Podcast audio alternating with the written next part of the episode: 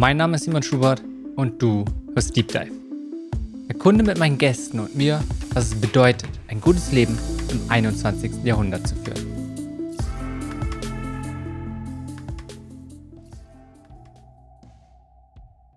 Diese Folge ist mit Anja Adler. Anja ist freiberufliche Autorin, Forscherin sowie Prozessbegleiterin. Wir sprechen über ihre Erfahrung als Mitgründerin von Open State Dabei vor allem das Thema Reallabore für Kooperation. Weiterhin sprechen wir über ihre Erfahrung als Programmleiterin bei den Programmen Wellbeing und CoLab des Better Place Labs. Neben weiteren Themen beleuchten wir dann noch Wellbeing im sozialen Sektor. Viel Spaß mit der Folge.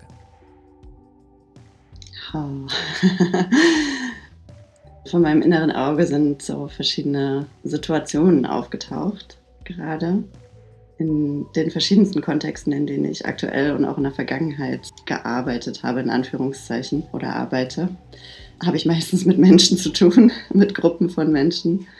Und mir bereitet es einfach echte Freude, wenn ich den Eindruck habe, wenn ich ähm, durch das, was sie in Runden teilen, in Workshops, in denen ich, in denen ich beteiligt bin, in Retreats, in denen ich beteiligt bin, den Eindruck habe, dass sie erstens sich sicher und gut aufgehoben fühlen, dass es so einen Entspannungsmoment gibt und gleichzeitig so einen Wachstumsmoment, der sich daraus dann oft ergibt. Ähm, also dass durch diesen Entspannungsmoment so ein nächster Schritt auf ihrer eigenen Reise möglich wird und ich da so einen kleinen ja, so einen kleinen Anteil daran haben kann und vielleicht auch eine kleine Rolle dabei habe, das zu kreieren. Und das macht mir, das macht mir echte Freude. Das ist so der eine Teil. Und dann bin ich, ich bin irgendwie so, ich bin so Ästhetin. Mir macht es echte Freude, Sachen zu sehen, die ich schön finde. Also ich lege großen Wert darauf, wie die Räume aussehen, wenn ich analog ähm, Veranstaltungen mache, von wie die Stühle gebaut sind, wie das Material da ist, wie das vorbereitet ist, dass schon darin irgendwie sehr viel Liebe und Aufmerksamkeit steckt. Äh, mir macht das immer Freude, wenn das andere auch tun und auch so in den Produkten, in den Worten, die ich wähle und genau wie Webseiten gebaut sind, wie Podcasts gemacht sind, all diese Dinge, das macht mir auch Freude tatsächlich. Also Arbeit mit Sprache, mit visuellem und so, eine, so einem Empfinden, meinem Empfinden von Ästhetik, das ist ja auch sehr subjektiv, aber genau, das macht mir auch Freude. Erstmal schön, wie du sofort das Strahlen bei den Themen hochkommt. Und ich finde es total spannend, diese zwei Sachen. Also einerseits ist es schon stark Fokus auf Menschen und Zusammenarbeit mit Menschen. Und das andere, was du gesagt hast, Ästhetik, vielleicht auch von Menschen geschaffen, aber eigentlich absolut nichts mit Menschen. Und gleichzeitig gehen sie Hand in Hand und harmonieren einfach sehr, sehr gut. Und von dem, was du gerade schon gesagt hast, was dir Freude bringt, was denkst du ist noch wichtig über dich zu wissen, damit man ein bisschen besser verstehen kann, wer du bist, beziehungsweise was du bei deiner Arbeit machst? Hm. Hm, da fragst du jetzt erstmal so auf so einer, ich sag mal, wie, auf welcher, welcher Ebene der Tiefe überlege ich gerade, wie ich diese Frage beantworte. Komplett ähm, offen, also, was ja. dir einfällt, wo du sagst, ein, wenn man diese, so, so ein bisschen Bild, so, ja. so ein leichtes von Anja Adler hat. Vielleicht auch das, was so der erste Eindruck ist. Was denkst du, ist wichtig für diesen Kontext, vielleicht auch im Rahmen dieses Gesprächs noch über dich zu wissen, Mhm. Und ein bisschen besseres Bild zu bekommen, sagen, hey, da, da, das ist ein wesentlicher Punkt von dir, der dich ausmacht und der sich dadurch auch in deiner Arbeit widerspiegelt. Ja, das, also auch da wieder äh, habe ich so zwei Antworten äh, im Kopf und ich kann ja mal beide Wege gehen und wir gucken, welchen, äh, welchen du vielleicht auch interessanter findest.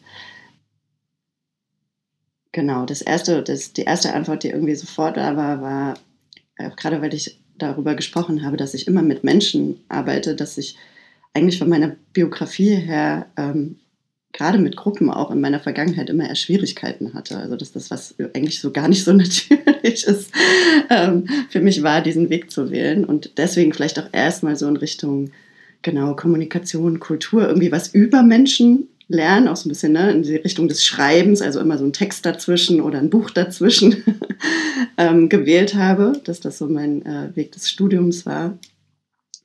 Und äh, später Politikwissenschaften nach meiner Promotion eben auch so zu verstehen, ne, wie funktioniert das eigentlich, wie treffen wir als Gesellschaft Entscheidungen, wie kommen wir dahin. aber so die direkte Auseinandersetzung mit Gruppen, ähm, ja, in meiner Biografie eigentlich eher herausfordernd war. Also ich hatte so in der Schulzeit so eine ja, relativ prägende Ausschlusserfahrung und ähm, auch dann in der Pubertät noch ein, zwei weitere solcher Erlebnisse. Und ähm, für mich waren Gruppen irgendwie immer schwierig und haben genau oft eine, eine Dynamik, Machtstrukturen. Das habe ich alles irgendwie schon sehr früh, obwohl ich da keine Sprache für hatte, sehr früh erfahren und äh, mich da immer so ein bisschen außen, immer so ein bisschen am Rand gehalten. Und genau diese Position am Rand, aber glaube ich, ist was, was mich ähm, auszeichnet. Also ich habe vor zehn Jahren mal eine Webseite gebaut, die gibt es, glaube ich, immer noch, die ist nicht mehr besonders aktuell. Ähm, aber da steht eben auch da, dass ich mich als Grenzgängerin sehe oder eben als diese Figur am Rand, die dadurch aber ja vielleicht so einen Blick auf die Gruppe als Gesamtes hat, ähm, sich vielleicht nicht so direkt als Teil davon versteht, sondern immer so ein bisschen äh, entrückt ist und dadurch aber auch den Blick in die anderen Richtungen nach draußen hat und Verbindungen schlägt und ähm, eben genau auf diese Dynamiken achtet, die passieren, da besonders empfindsam und feinfühlig, würde ich auch sagen, dafür ist. Ähm, und ich mir dann später eben sehr viel Werkzeug angeeignet habe, um das auch nutzbar zu machen, ne? um da nicht nur aus so einer Position oder Erfahrung der eigentlich vielleicht auch Verletzung oder Schwäche eben auch in was zu kommen, wo ich sage, ich kann das zur Verfügung stellen anderen und ähm, mich selber auch dafür sorgen, dass ich mich wieder wohlfühle, ähm, weil das eben was ist, was in Gruppen ähm, normal ist und passieren kann und ich das mittlerweile einbringen kann. Und ja, ähm, so, das würde ich sagen, das ist was, was mich ausmacht. Ähm, Mhm. Wenn du gerade sagst, Grenzgängerin, hast du das Gefühl, das ist vielleicht sehr sensibel, empathisch, das gerade auch so ein bisschen vielleicht gesagt, äh, Schutz vor Verletzlichkeit. Hast du das mhm. Gefühl, dass du da eigentlich, dadurch, dass du vielleicht sensibel sind, probiert hast, dich immer selbst so ein bisschen zu schützen und deswegen diese Grenzgängerin-Rolle eingenommen hast? Oder ist es eher, weil du sagst, ein, eigentlich dieses von außen beobachten, so ein bisschen auch Forscherin-Rolle einnehmen. Mhm.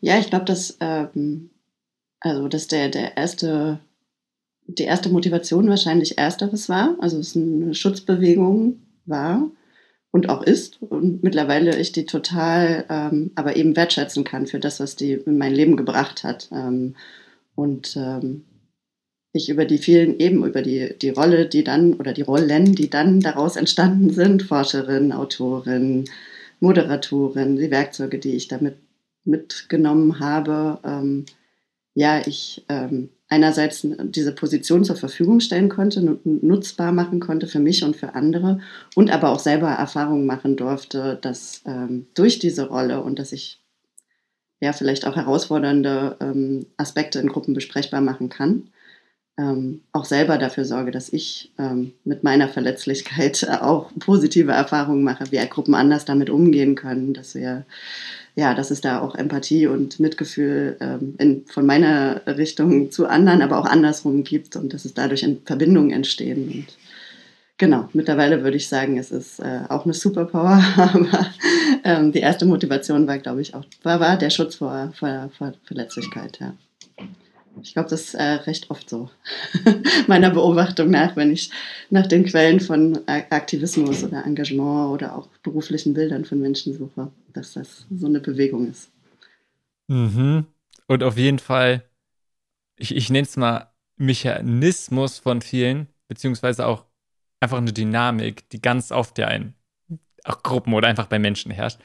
Was dann, glaube ich, mega interessant ist, wenn wir später nochmal so ein bisschen mehr auf Kollaboration gehen wir mal gucken, wie diese Dynamik und andere ähnliche, wie die sich darauf einwirken und wie wichtig es ist, man sich diesem bewusst sein muss oder bewusst sein sollte, wie hilfreich das ist. Aber lass uns noch mal einen Schritt zurückgehen. Und dadurch, dass du auch gesagt hast, Autorin, Kommunikation, Design sind Sachen, die sich ansprechen. Ich würde gerne noch mal auch, du gerade schon ganz kurz so, okay, was sind so Richtung Werdegang, Stationen in deinem Leben, die du durchgemacht hast? Und wenn du dir mal vorstellst, du schreibst eine Autobiografie über dein Leben, was sind so die wesentlichen Kapitel? Also wie heißen die Kapitel? Und dann sagst du, das sind markante Meilensteine oder einfach Wegpunkte in deinem Leben. Was machen die aus? Wie würden diese Kapitel das am besten beschreiben? Und du kannst gerne einfach nur Kontext kurz und soll wohl das Kapitel heißen oder auch noch ein bisschen zwei, drei Sätze mehr dazu sagen, was sich einfach gut anfühlt. Okay. Äh, ich denke erstmal kurz drüber nach.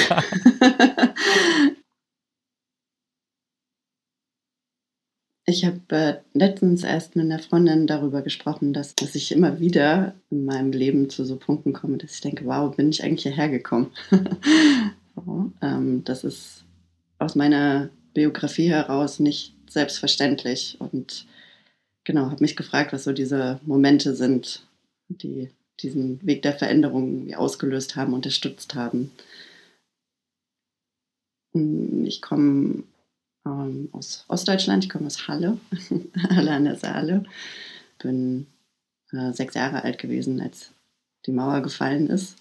Also ich habe genau noch so ein bisschen was äh, an typischer ostdeutscher ja, DDR-Erziehung auch noch mitbekommen über den Kindergarten und ähm, auch, würde ich sagen, auch davon ein bisschen geprägt, ähm, zum Teil zumindest, äh, von der Strenge, von der Härte, ähm, von der ja, ich war zum Beispiel, genau, bin ich eigentlich Linkshändlerin und Linkshänderin und wurde umgeschult und ich meine bis heute, dass das mich in Teilen verwirrt. Ich finde es einfach irgendwie spannend. Meine Mama ist Apothekerin, mein Papa ist, ähm, hat mit, mit Pumpen gearbeitet, ist Ingenieur. Also da ist war keine wenig Grundlage sozusagen eigentlich zu dem, was ich heute mache. Die verstehen bis heute auch nicht so richtig, was ich mache.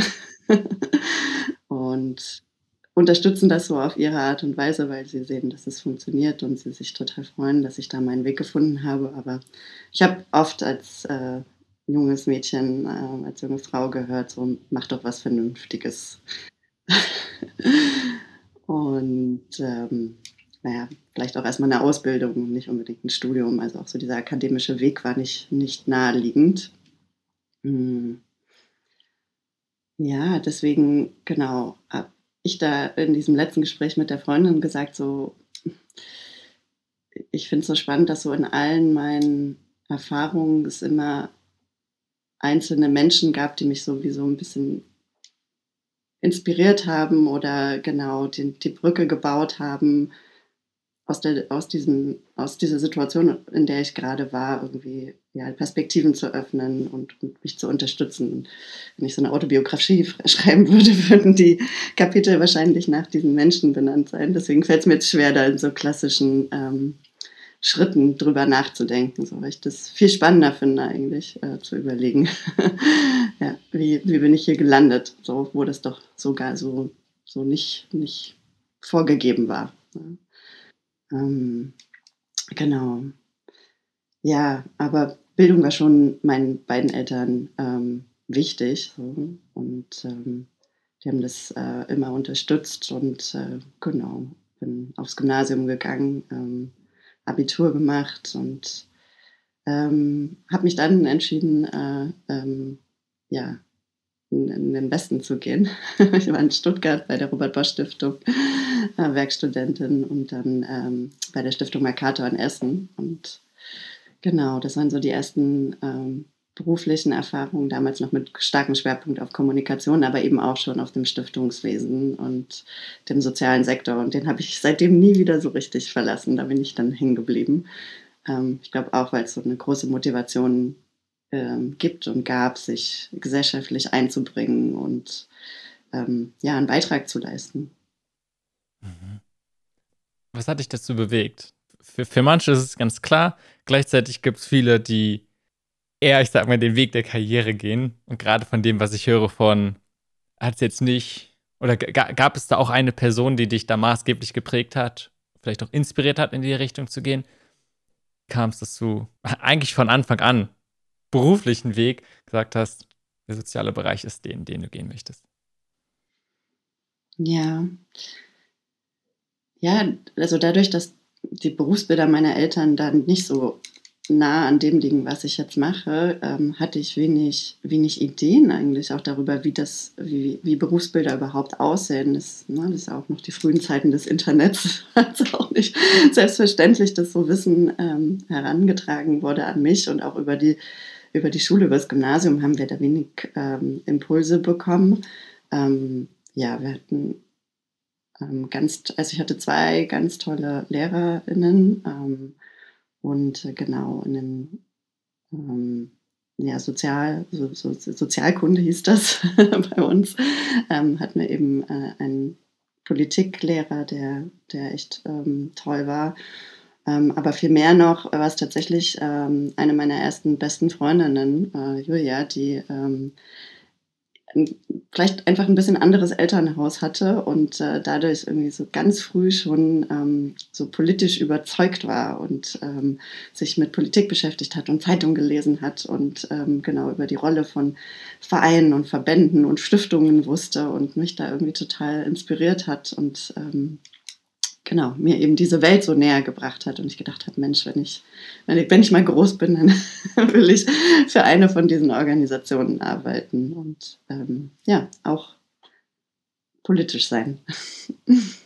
Mhm. Ich finde auch da wieder mega spannend auszuhören, wie, also wenn man sich einfach bewusst wird, wie groß der Einfluss ist, wenn man irgendwie zufällig die richtige Person trifft. Was die, wie stark sie das Leben beeinflusst oder auch, also meistens sind es ja wirklich Menschen, wie du sagst. Andererseits könnte ja auch sein, man hat das Buch, ist auch wieder, wo, meistens eine Person dahinter steckt. Aber wie stark das beeinflusst, ist das auch was, worüber du dir manchmal Gedanken machst, was dich ja, also erzählt hast, als, ne, über die Autobiografie, gesagt hast, du hast mit der Freundin reflektiert, du hast immer gesagt, es sind immer, immer Personen, die dich bei diesen Wegpunkten maßgeblich beeinflusst haben. Wie, wie, wie denkst du so, Wer ist es dir eine Frage, die du dir stellst manchmal? Wie teilweise zufällig auch die maßgeblichen, ich nenne es mal, die Abschnitte dieses Lebens waren, wo es ja eigentlich in die eine Richtung hätte gehen können oder in die andere?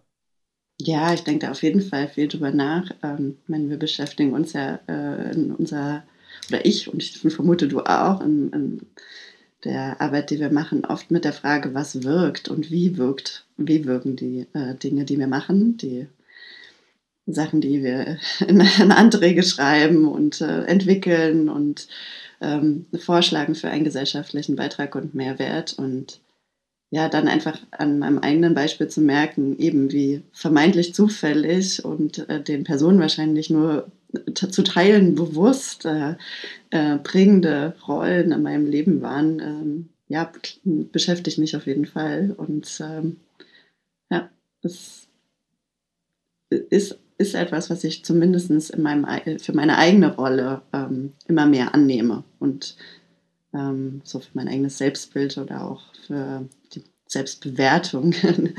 ich denke, ja, wer weiß, ähm, wen ich wie, wo ähm, inspiriere, beeinflusse, vielleicht auch verärgere und von Dingen abhalte äh, und es mir gar nicht bewusst ist. Ja. Mhm. Das ist auch etwas, was wir jetzt letztens bei Project Together also als Team gestellt haben, wo es einfach darum ging, mal zu teilen, was ziemlich ähnlich von dem, wo wir gerade gesprochen haben, so, welche, welche Person hat uns maßgeblich geprägt? Und was ich daran sehr spannend fand, dass es oft wirklich Menschen sind, beziehungsweise was uns daran geprägt hat, eher nichts, was sie ganz bewusst gemacht haben, sondern eher die Art und Weise, wie sie durchs Leben gegangen sind, wie sie waren. Und für, für uns, die ganz bewusst ja oft positiven Wandel bewirken wollen, sich einfach diesen bewusst zu werden, ganz oft, was uns am meisten geprägt hat und beeinflusst dann den Weg, den wir gehen, ist halt nichts, was andere bewusst gemacht haben, sondern einfach die Art und Weise, wie sie waren. Und sich äh, das immer wieder bewusst zu machen, verändert auch vielleicht, wie wir unsere Arbeit dann tun. Mhm. Ja, das, das, äh, das unterschreibe ich.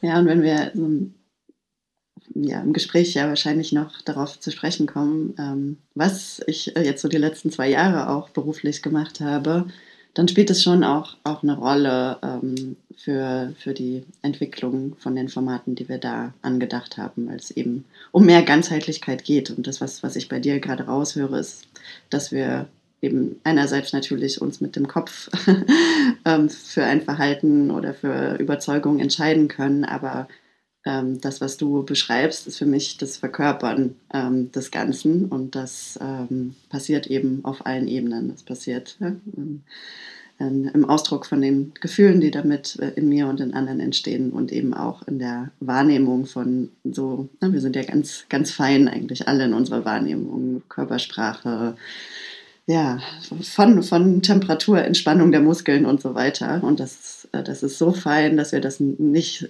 oder nur bedingt bewusst steuern können, würde ich sagen. Ja. Mhm.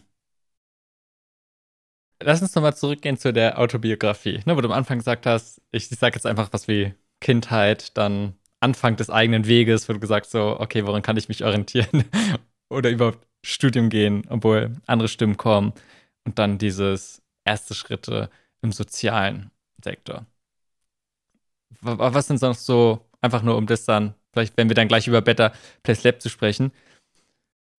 Ja, ich habe dann nach dieser, nach den beiden Stationen im äh, Stiftungssektor in der Kommunikation gemerkt, dass mir, ähm, ja, davor war, war eigentlich noch eine Stufe Universität, die habe ich jetzt so ein bisschen übersprungen. Ich habe Nordamerika-Studien und Publizistik und Kommunikationswissenschaften in Berlin studiert. Ähm, ich finde es irgendwie auch, also ich finde das auch, auch witzig, so dass ich, ähm, ne, glaube ich, geprägt als so ein Wendekind ähm, so diesen Blick äh, Richtung Westen, Richtung USA ja, so in, in meiner Biografie angelegt hatte, gab ganz viele Damen, das ist heute gar nicht mehr so, dass man unbedingt in die USA zum Austausch ja gehen kann. Ich war mit 16 äh, an der Highschool dort und dann mit 25 nochmal äh, zum Studium ein Jahr dort. Ähm, genau, und habe äh, dann in diesen beiden äh, Jahren im Stiftungssektor gemerkt, dass mir ähm, die Kommunikationsarbeit einerseits total, also die Kommunikation für die gute Sache einerseits total viel Freude macht. Ähm, und dass mir gleichzeitig aber so die, die Tiefe ähm, der Auseinandersetzung mit äh, einem Thema auch sehr fehlt. Ähm, und ähm, so, gerade weil ich habe ne, Presse- und Öffentlichkeitsarbeit gemacht, das ist eigentlich jeden Tag ein neues Thema, mindestens ein neues Thema. Und habe dann ähm, entschlossen, dass ich nochmal mich der Uni zuwende und mich für eine Promotion entschlossen. Und ähm, hat zu der Zeit, ähm, und das, da, dadurch ergeben sich aber auch irgendwie in meinem Werdegang immer so Querverbindungen, ähm, habe ich mich in der, in der Rolle als Kommunikationsmanagerin ähm, bei Mercator schon viel mit äh, den sozialen Medien und dem Internet äh, beschäftigt. Das war so die Zeit 2000 ähm, jetzt muss ich überlegen, 2006, 7, 8, 9 und so weiter, wo ähm, gerade Facebook, Twitter, diese ganzen Kanäle irgendwie aufgekommen sind, Organisationen sich das erschlossen haben ähm, und äh, ja, so viel Hoffnung eben auch und, und Positives ähm, in, diese, in diese Kommunikationskanäle und Technologien projiziert wurden. Und äh, das hat mich, diese Welle hat mich total mitgenommen und ich Ne, durfte damals auch als ähm, einen der ersten Jungen bei Mercator trotzdem die komplette Kommunikationsstrategie für den digitalen Raum aufbauen. Das wäre heute gar nicht mehr so möglich. Und es war total spannend, ähm, das machen zu dürfen. Und genau, hab dann, bin dann über diesen Weg ähm, auch ähm, auf ähm, die Piratenpartei in Berlin, die damals auch groß oder auch in Deutschland groß geworden ist, gestoßen und habe irgendwie festgestellt, dass mich gar nicht so sehr nur die Kanäle interessieren, sondern eben auch die, die Frage, wie wir eigentlich als Gesellschaft damit umgehen, was das für, für Chancen und Potenziale für das äh, größere Ganze bietet. Und ähm, bin da dann dazu gekommen zu sagen, ach Mensch, jetzt schnappe ich mir dieses Thema.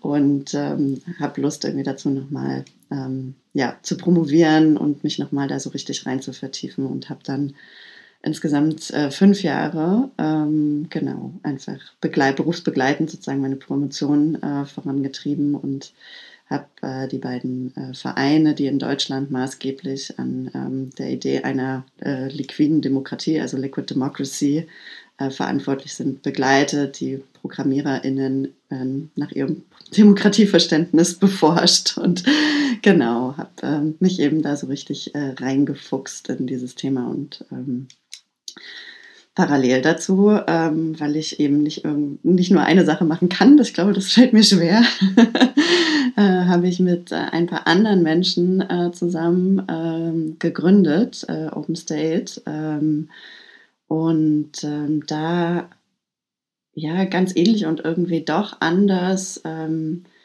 haben wir immer wieder versucht, ähm, Reallabore zu bauen, die neue Formen von Zusammenarbeit und Zusammenleben erforschen und erproben, die unter anderem auch durch das Digitale entstanden sind. Also da ging es viel um das sogenannte Maker, äh, die Maker-Bewegung, also dezentrale Produ Produktion von Produkten, die eher aus Prototypen entstehen und dann lokal angepasst werden. Und dann ja, haben wir so rund um Fragen des Klimawandels einfach versucht, alternative Entwürfe äh, zu entwickeln und auszutesten. Und das, daraus ist dann ganz, ganz viel entstanden, was ich jetzt gar nicht in der Kürze äh, noch beschreiben möchte. Aber genau, diese zwei Sachen sind dann so, so einerseits die Forscherin ne, im stillen Kämmerlein über meinen Büchern, meine Interviews geführt und fünf Jahre da äh, geschrieben und ähm, gelesen.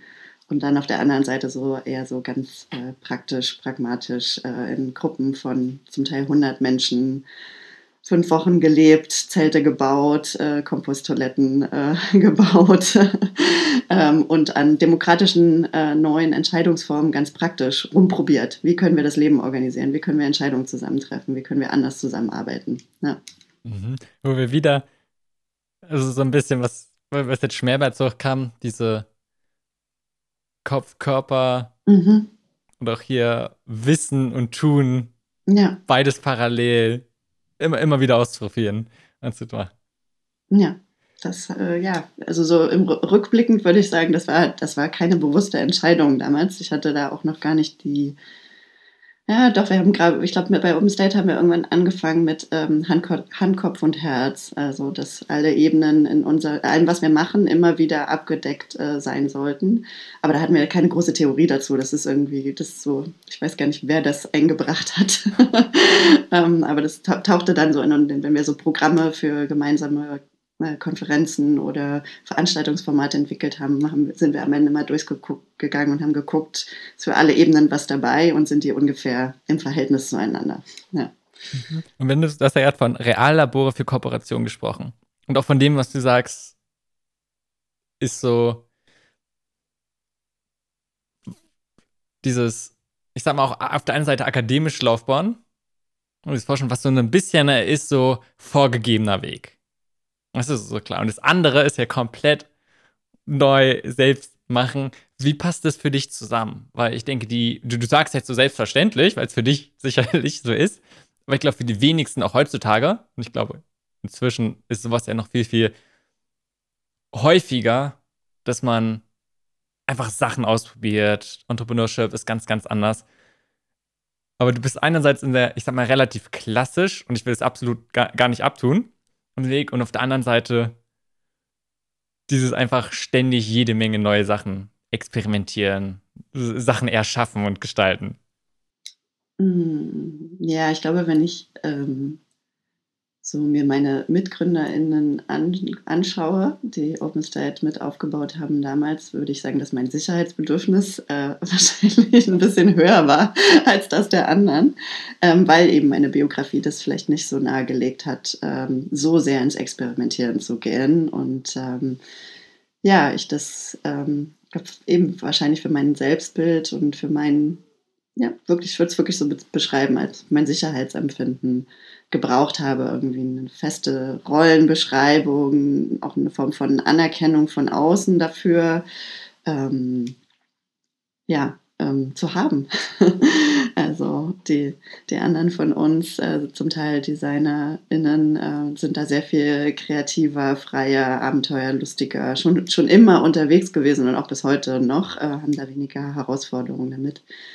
Genau. Und ja, so macht das wahrscheinlich Sinn, dass ich so immer so ein Bein irgendwie im, im Sicheren brauche, um mich auch wohlzufühlen und dann so ein bisschen, wie ich das vorhin für diesen Gruppenkontext beschrieben habe, dann mich traue, den nächsten Schritt zu machen, auch in so, in so einem Wachstumsbereich. Denn, und ich finde aber mittlerweile eben gerade die Bewegungen dazwischen auch super, super spannend und habe das Gefühl, dass, oder habe den Eindruck, dass da auch eine, eine Qualität entstanden ist, die es mir noch gar nicht so leicht macht zu beschreiben, was das eigentlich professionell oder beruflich für eine Rolle ist. Aber so dieses, eben durch diese Grenzgänge, durch dieses so irgendwie dabei sein und das System, das alte System noch gut genug verstehen und das Neue schon ausprobieren, auch ja so ein Übersetzen ähm, möglich macht. Und genau, dass das ja, dass da was entsteht, was ganz spannend ist, aber ne, wo es noch jetzt so keine klassische Berufsbeschreibung für gibt.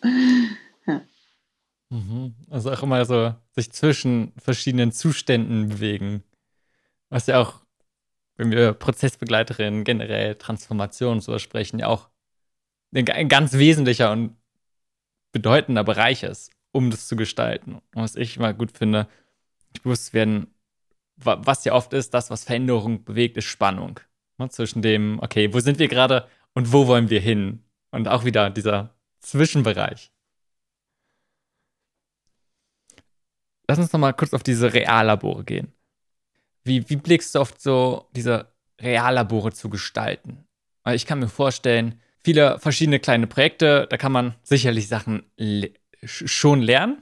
Gleichzeitig, wenn wir wieder bei Fokus sind, ne, du hast ja gesagt, die fällt schwer, nur eine Sache zu machen. Du, eher so tennis ganz, ganz viel. Kann natürlich auch sein, das verliert sich alles so ein bisschen. Und man schafft es nie, mit etwas so wirklich in die Tiefe kommen und zu durchdringen. Also, was ich spannend finde, einfach, wie siehst du jetzt zurück auf diesen Reallabore zu gestalten, schaffen, einfach Sachen immer wieder auszuprobieren? Gibt es da was, wo du sagst, das würdest du jetzt komplett anders angehen oder etwas, wo du sagst, hey, das haben wir von Anfang an richtig gut gemacht? Mhm. Also ich stehe nach, nach wie vor ähm, hinter dieser Idee der Reallabore äh, für so, ja, für einfach auch ein Forschungsverständnis ähm, wofür ich dann später eben auch eine, eine Sprache gefunden habe, ähm, so, für so Action Research, also die, die, das, das, Forschen im Machen. Ähm, das gibt tatsächlich, äh, genau, äh, Forschungstheorie dazu, dass das, das, das ist ein eigener Zugang. So, und da stehe ich nach wie vor dahinter, weil es eben diese Ganzheitlichkeit und ähm, ja, was, was normalerweise in der Forschung und experimentellen Settings passieren würde, ins Echte überträgt, ne, ins Menschliche überträgt und trotzdem einen abgeschlossenen, einen halbwegs abgeschlossenen Raum für eine bestimmte Zeit schafft, in dem wir Dinge erfahren und ausprobieren können. Und auch ähm, diese Reallabore immer eine Intensität und Tiefe hatten, weil wir eben genau die, wie so eine Blase für einen bestimmten Zeitraum kreiert haben, ähm, um, um uns ja, neues Verhalten erstmal anzueignen, auszuprobieren, ähm, auch vielleicht wieder zu verwerfen. so, also da bin ich nach wie vor ähm, überzeugt, dass das sinnvoll ist. So im Nachhinein hab ich, haben wir oft gesagt und gedacht, wir haben eigentlich nie irgendwas wiederholt von dem, was wir gemacht haben. Wir haben immer weiter iteriert, immer weiter gemacht, auch an uns selbst. Also parallel noch, ne, wir haben einerseits so im Außen diese Reallabore gemacht und gleichzeitig mit uns als Organisation, ähm, Open State, als, als Kollektiv, das wir waren, auch noch parallel unsere Gehälterprozesse ständig iteriert, unsere Feedbackprozesse, unsere Strategie, also alles immer, immer verändert. Und das, also gerade jetzt, ne, ich habe eine kleine Tochter, ähm, ich habe einfach nicht mehr die Ressourcen und Kapazitäten, die ich äh, vor zehn Jahren da auch äh, eingebracht habe, merke ich halt, das ist so nicht dauerhaft tragbar. Und das würde ich auf jeden Fall mittlerweile anders bauen und da auch ein bisschen, ja, vielleicht auch ein bisschen ähm, demütiger rangehen. ähm, aber für die Zeit war es total super und es hat auch der Energie irgendwie entsprochen. ähm, wir haben super viel ausprobiert, sehr viel Trial and Error ähm, und dafür, dabei auch viel Error und konnten, können jetzt halt auch viel verwerfen und sagen, das ist nicht der Weg. So. Und darin haben sich trotzdem ein paar Sachen rauskristallisiert, die, wir, die ich, glaube ich, bis heute sinnvoll finde. Mhm. Wenn du dieses von damals hattest du oder wolltest du mehr Kapazitäten dort reingeben und würdest das jetzt heutzutage anders machen? Würdest du es auch, oder wenn wir jetzt einfach mal nehmen, du hast auch viele junge Menschen und nicht von wegen, dass sie mehr Energie haben oder sonst was, sondern vielleicht die Prioritäten ein bisschen anders einfach setzen. Ich glaube, das ist ja ein, oft ein Punkt, einfach diese Reiz zu sagen, der Lebensschwerpunkt ist jetzt dort in, in dieser Organisation und das, was sie damit schaffen welche Punkte würdest du anders machen? Weil was ich raushöre, ist ja ein sehr viel auch ständig mit sich selbst experimentieren, wo natürlich der persönliche Wachstum auch sicherlich viel ist und gleichzeitig immer so eine gewisse Unzufriedenheit vielleicht geht oder eher dieser Wunsch, es geht eigentlich immer noch besser. Und deswegen sowohl die Arbeit nach außen, aber auch nach innen die Organisation probieren immer stetig voranzubringen. Also gibt es irgendwas, wo du sagst würdest, das würdest du auch unter einem ähnlichen Kontext von vielen ambitionierten, inspirierten, jungen Menschen. Gibt es da wesentliche Sachen, die du anders machen würdest? Hm. Hm. Ja, ich glaube, als wir vor, na, jetzt, ja auch schon fast zehn Jahren irgendwie mit OpenState angefangen haben, da hatten wir noch, noch keine richtigen Konzepte und Sprache für das, was ich jetzt oder wir jetzt innere Arbeit nennen. Und ähm, genau, haben eben an diesen verschiedenen Anteilen unserer Zusammenarbeit am Gehältermodell, an, ne, wir hatten damals auch schon ähm, nur zu Teilen ein Büro und haben dezentral, digital miteinander gearbeitet, all das ähm, schon rumexperimentiert. Und erst heute ist mir klar, ähm, über das, was ich jetzt auch die letzten Jahre eben vermehrt gemacht habe, wie herausfordernd das für jede, jeden Einzelnen von uns war, ähm, in jeder dieser Experimentierphase eben auch diese innere Arbeit zu tun. So, mir ist das jetzt erst klar, wie viel Kapazität, emotionale Kapazität das eigentlich gebraucht hat, ja, sich über andere Formen der Selbstbewertung klar zu werden, beispielsweise wenn wir über ein Gehältermodell nachdenken. Ja?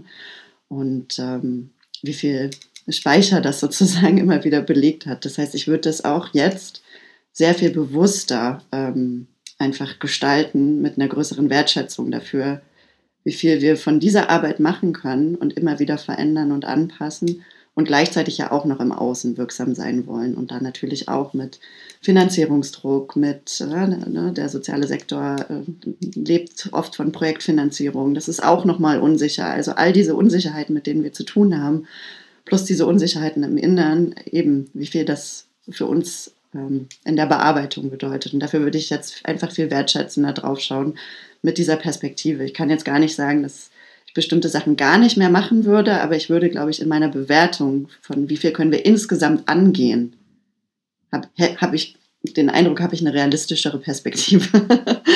ähm, eben, weil ich das jetzt mit in Betracht ziehen würde. Das genau ist vielleicht damals eher ein Bauchgefühl gewesen, aber mittlerweile habe ich da ähm, ja vielleicht ein bisschen Erfahrungswissen dazu und würde das deswegen anders, anders konzipieren. Also wertschätzend und so ein bisschen, ich gerade das englische Wort ein, so embracen, wie viel Raum diese innere Arbeit einnimmt und das dann vielleicht nicht kontinuierlich machen, sondern zu sagen, ein einfach bewusster zu gestalten, damit die Arbeit nach außen genauso sein kann und es einfach nicht einzelne Personen oder jeder einzelne Mitarbeiter oder aus dem Team oder Einzelne dann vielleicht einfach auch nur überfordert sind, beziehungsweise einfach zu sehr davon eingenommen werden. Mhm, ja. Hört sich nach einem guten Weg an. Lass uns mal nochmal dieses Autobiografie ein bisschen fortführen. Und Open State, auch wenn du gesagt hast, wird ja noch weitergeführt. Ist, ist das nächste, ich sag mal, große Phase Better Place Lab oder noch etwas, was du sagst davor? Nee, das ist genauso. Also ja, vielleicht da auch noch die, das Verbindungsstock, ähm, würde ich sagen, war, dass ich, ähm, ich und vielleicht noch ein, zwei andere Personen, ja, oder drei andere Personen bei OpenState eben auch immer mehr nach, nach diesen Anteilen der inneren Arbeit ähm, schon geschaut haben. Ähm, und wenn wir über Herz, Kopf, Hand geredet haben, sozusagen für, für diese Verbindung von Herz und Hand zu Kopf, ähm, dann auch Formate entwickelt haben, ausprobiert haben und 2017 ähm, habe ich ähm, mein äh, letztes großes Pro Projekt mit OpenState gemacht. Das war ein äh, Reallabor, ein, ein, Camp, ein einwöchiges für 30 ähm, ja, Aktivistinnen, äh, Demokratieentwicklerinnen aus ganz Europa, die damals äh, an Lösungen entwickelt haben, also eine neue ähm, Wahl- und Abstimmungsplattform in, in Tschechien oder äh, eine politische Bewegung aus einem anderen Land, also die genau auf ihre Art und Weise sozusagen in ihren Heimatländern sich am ja, demokratischen Geschehen eingebracht haben, meistens mit dieser Schnittstelle neue Demokratie, äh, neue Demokratie und neue Technologie. Also genau. Und die haben wir zusammengeholt und haben da das erste Mal ähm, mit der These gearbeitet, von welchem Platz arbeiten die eigentlich? Also warum ähm, wollen sie Demokratie oder Technologie verändern? Woher kommt das in ihnen? Und genau, das war so das erste Mal, dass ich so mit Anteilen von innerer Arbeit, und das war, ne, genau, war durch ähm, ja, ein Buch von Charles Eisenstein und durch die Theorie U inspiriert. Ähm, Genau, und aber vieles von dem, was wir da gemacht haben, war, war eben auch aus uns heraus entwickelt. Und ähm, wir haben so eine Woche mit denen verbracht und haben dazu gearbeitet. Und das war mein letztes großes äh, Camp mit Open State. Danach bin ich schwanger geworden. Also ich war schon im dritten Monat schwanger, als ich das Camp gemacht habe. Oder danach habe ich mein, meine Tochter bekommen. Und ähm, genau, ähm, mein Partner und ich haben immer äh, zusammengearbeitet, also ist auch Teil von Open State. Und ähm, danach war mehr oder weniger klar, dass wir die Arbeit in dieser Intensität so in diesem Familiensetting erstmal auch nicht weitermachen können und auch nicht wollen, weil das eben auch wichtig ist, dass uns wichtig war, dass wir beide ähm, unseren Berufungen nachgehen können und uns da den Freiraum geben wollen. Und dann habe ich angefangen, so wieder so ein bisschen zu schauen, was kann ich denn dann, was kann ich denn dann machen? Und ich weiß noch, ich saß mit äh, Joanna Breidenbach, ähm, ja, die mich jetzt schon lange begleitet, seit zehn Jahren eben auf meinem Weg und ich sehe auf ihrem. Ähm, saßen wir beim Tee, ich hatte meine Tochter noch stillend auf dem Schoß und sie hat mir eben erzählt von den ähm, beiden Programmen, die das Better Place Lab gerade entwickelt. Ich hatte schon viele Jahre mit dem Lab als Freie auch zusammengearbeitet, war auf Forschungsreisen immer mal wieder, habe bei den Studien mitgeschrieben und ähnliches. Und Joanna erzählte mir eben von diesen beiden Programmen, äh, an denen sie gerade baut, äh, dem Better Place Wellbeing Programm und dem Kollaborationsprogramm, wo es eben genau darum geht, sich diese Anteile innerer Arbeit in Zusammenarbeit für mehr ähm, soziale Wirksamkeit äh, anzuschauen. Und sie seien jetzt gerade dabei, mit den Krankenkassen zu sprechen. Damals habe ich gesagt, okay, Joanna, wenn da jemals was draus wird, dann meldet euch doch bitte nochmal. das hört sich super spannend an. Ähm, habe dann auch das Lab-Team nochmal besucht zu einem Mittagessen und dann ungefähr ein Jahr später kam dann der Anruf zu sagen, jetzt geht's los, möchtest du mitmachen? genau, und dazu habe ich so aus vollem Herzen Ja gesagt. Deswegen ja, die nächste Station ist das Better Place Lab. Hört sich ja auch an, als wäre wie so die logische Folge, auch von dem, was Better Place Lab sich ja selbst verschreibt als Think and Do Tank. Mhm. Also auch wieder genau das, diese beiden Sachen so zusammenbringen. Was ich ganz spannend finde, ich muss sagen, ich habe nicht die ganzen Kurse gemacht, aber zumindest Anfang einige. Und wenn es, du hast ja gesagt, Kollaboration und das andere Wellbeing, und ich will gerne über beide so ein bisschen mhm. nochmal reden. Und gleichzeitig sind ja, jeder hat ja, ich, ich nenne es jetzt mal fünf Module, ich weiß nicht genau, wie ihr es nennt, also fünf einzelne Bausteine. Und drei davon sind ja gemeinsam. Kannst du darüber sagen, was hat es damit auf sich? Weil, äh, wenn wir jetzt mal einfach erstmal denken würdest, sagen, so, Wellbeing, Zusammenarbeit, sind zwei verschiedene Sachen. Ja. Und zu sagen, dass eine, die Mehrheit der Kurse, also der, die das absolvieren, genau das gleiche machen. Oder mhm. zwei nur. Ja, es sind nur zwei. trotzdem ein wesentlicher Punkt, ja. dass einfach zusammen ist. Also genau, die beiden, die beiden Programme teilen eben die, die ersten beiden Kurse und haben starten vom, von einem gemeinsamen Ausgangspunkt. Ähm, und für mich gehören die zusammen wie ja, zwei Seiten einer Medaille. Ähm, wenn ich mir Wellbeing, also wie übersetzen wir das als Wohlbefinden, guten Selbstkontakt ähm, anschaue, dann geht es dann natürlich einerseits, also ne, was löst Wohlbefinden in uns aus? Einerseits geht es da darum, dass wir in Strukturen leben, die es uns ermöglichen, dass Wohlbefinden überhaupt möglich ist. Ne? Dass wir, ja, äh, dass unsere Grundbedürfnisse erfüllt sind. Dann darüber im Kopf, Essen im Bauch, äh, Wärme, sozialer Zusammenhalt und ähnliches. Ähm, und darüber hinaus aber, dass wir ne, wenn, wenn wir die Strukturen haben im Außen, auch darin navigieren können. Und das ist der Teil, ähm, den wir noch gerade noch mehr mitbestimmen können als die Strukturen oft, die wir ja oft noch versuchen zu verändern, dass sie wirklich dementsprechend, dass es Wohlbefinden für viele geben kann oder für alle irgendwann. Ähm, und genau, die, die Grundannahme von diesem Wellbeing-Programm ähm, ist eine, die sich schon fast wie eine Plattitüde anhört, aber so, wenn, wenn es mir nicht gut geht, wenn ich nichts zu geben habe, dann kann ich anderen nicht helfen. So dieses typische Bild, ne, die äh, Sauerstoffmaske im Flugzeug zuerst aufziehen und dann anderen helfen, ähm, damit wir alle überleben.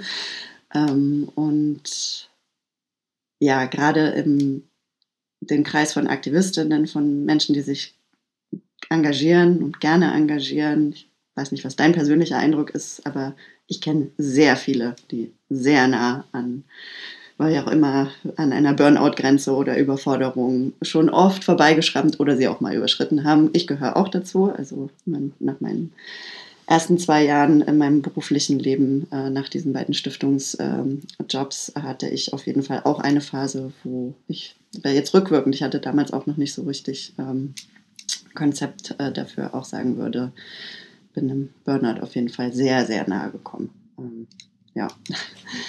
ähm, und ja, dieses Wellbeing-Programm nimmt das eben zum Anlass, äh, weil wir jetzt auch in den letzten fünf bis zehn Jahren das nicht mehr nur einfach als eine äh, praktische Erfahrung haben, sondern wir haben erste Zahlen dazu. Ne? Von dem internationalen Wellbeing-Programm welt weltweit äh, gibt es erste Zahlen dazu, dass über 50 Prozent der Menschen, die sich engagieren, ähm, eben diese Überforderungs- und Erschöpfungserscheinungen beschreiben.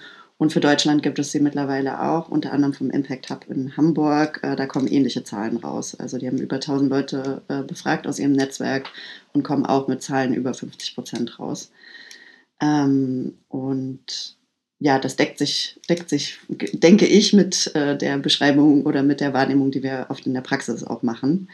Ähm, und genau, dadurch, dass wir eben versuchen, an den Strukturen Dinge zu verändern, ähm, haben wir mit dem Wellbeing-Programm gesagt, wir wollen gerne an den individuellen Kompetenzen mit diesen Spannungen, die dadurch entstehen, diesen Überforderungsgefühlen ansetzen und da stärken. Und ja, das ist der Ausgangspunkt. Äh, der Ausgangspunkt bin ich und mein innerer Zustand. Und ähm, das Kollaborationsprogramm, das kommt sozusagen, das, das schaut vom anderen Ende auf die Wirkungskette. ähm, und zwar äh, gucken, gucken wir mit dem Kollaborationsprogramm eher von den gesellschaftlichen Lösungen her, die wir eigentlich brauchen, von der Komplexität, die wir eigentlich aushalten müssen, damit sich Strukturen verändern, damit es mehr Menschen gut geht. Ähm, und ja, da ist, die, da ist die These, dass diese Komplexität, die wir da im, im Außen brauchen, damit etwas passiert, damit sich Dinge wirklich verändern können, damit neue Lösungen entstehen, eben auch einen Beitrag dazu ähm, leistet, dass so Überforderungen uns passieren und dass es völlig normal ist, weil das eben ja ein, ein, ein, kognitiver, aber auch ein emotionaler und vielleicht auch ein physischer Spannungszustand ist von Widersprüchen, die wir aushalten müssen, einem Lösungsraum, der so viel größer sein muss, dass wir da auch ähm, mit uns anfangen und in dem Raum, den, den wir in uns kreieren, damit das überhaupt passieren können und in der Wahrnehmung äh, dafür, ähm, ja. Und wir glauben äh, beim Lab eben, dass das äh, beides Sachen sind, die wir üben können. Ähm, und deswegen gehen diese beiden Programme am, am, gleichen Startpunkt los und diese ersten beiden Kurse sind eben die gleichen vom Inhalt. Ähm, und das Wellbeing-Programm vertieft äh, dann diesen Selbstkontakt und ne, das Wahrnehmen der, des eigenen Spannungsfeldes und des eigenen Zustandes mit Übungen, die einfach mehr in Richtung Stärkung, wie kann ich jetzt im Alltag darin, damit besser navigieren, wie kann ich das anderen erklären, was ich eigentlich brauche, wenn ich festgestellt habe, wo ich bin. Ähm, was sind auch Werkzeuge aus äh, dem Bereich Meditation und Embodiment, also Verkörperung, die mir dabei helfen, mich mitzubekommen und ähm, vielleicht auch meinen Zustand zu verändern, wenn ich das möchte. Und das Kollaborationsprogramm macht dann sozusagen nach den ersten beiden Kursen ja eine Abbiegung Richtung ähm, nach außen gehen. Nicht so sehr nach innen gehen, sondern dann mehr nach außen gehen und in Kontakt kommen mit anderen, die diesen, die diese gleiche Prozessschritte gemacht haben, zu sagen, ja, meine ähm, ja, mein, mein, wie nennt man das, Betriebssystem der Zusammenarbeit ist so, wie ist deins? und wie können wir das irgendwie gut nebeneinander packen, damit wir an diesem größeren Lösungsraum äh, gemeinsam arbeiten können, den wir brauchen, damit wirklich bessere, komplexe Lösungen entstehen können. Mhm. So viele Themen, so viel, wo wir jetzt rein, reingehen können. Wir können nochmal zu Wellbeing gehen, was du am Anfang gesagt hast. Also erstmal kann ich rein auf meine subjektive Erfahrung geht es genauso, dass gerade im sozialen Bereich schon sehr, sehr, sehr stark ist, wie Personen na, ja, an Erschöpfungsgrenze gehen, darüber hinaus.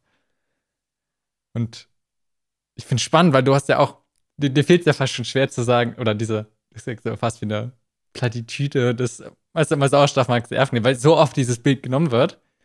Und nichtsdestotrotz ist es ja, ist einfach genau so. Und man muss auf sich selbst darauf achten, sonst kann man nicht, nicht langfristig, sondern wahrscheinlich sogar nicht mittelfristig einfach die Arbeit nicht mehr gut machen.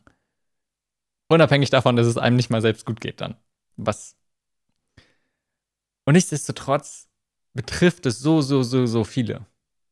Und gefühlt ist es eher, ich, ich glaube, das Bewusstsein dafür wird immer größer, dass es ein Riesenthema ist und es da großer Handlungsbedarf ist. Als rein nur meine subjektive Wahrnehmung. Und es auch immer mehr Akteure gibt, die sich damit beschäftigen. Und auf der anderen Seite habe ich das Gefühl, dass die Dringlichkeit auch immer größer wird und es immer mehr Menschen betrifft. Also einerseits dieses Bewusstsein, ja, alle sind sich darüber einig, da muss was passieren. Und gleichzeitig geht das Handeln komplett in eine andere Richtung bei vielen. Ja. Nimmst du es auch so wahr? Ja, ab absolut. Ähm, und das deswegen vielleicht nochmal diese Verschränkung von den beiden Programmen für uns so wichtig ist, weil ich glaube, dass die zusammenhängen.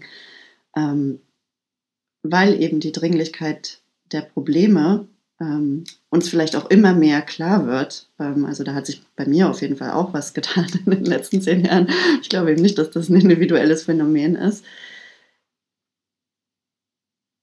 Ja, wenn, wenn ich mir diese ganzen herausfordernden gesamtgesellschaftlichen Entwicklungen, Probleme wirklich nahe kommen lasse, was dann eben in mir passiert, ist äh, eine Panikreaktion, eine Angstreaktion.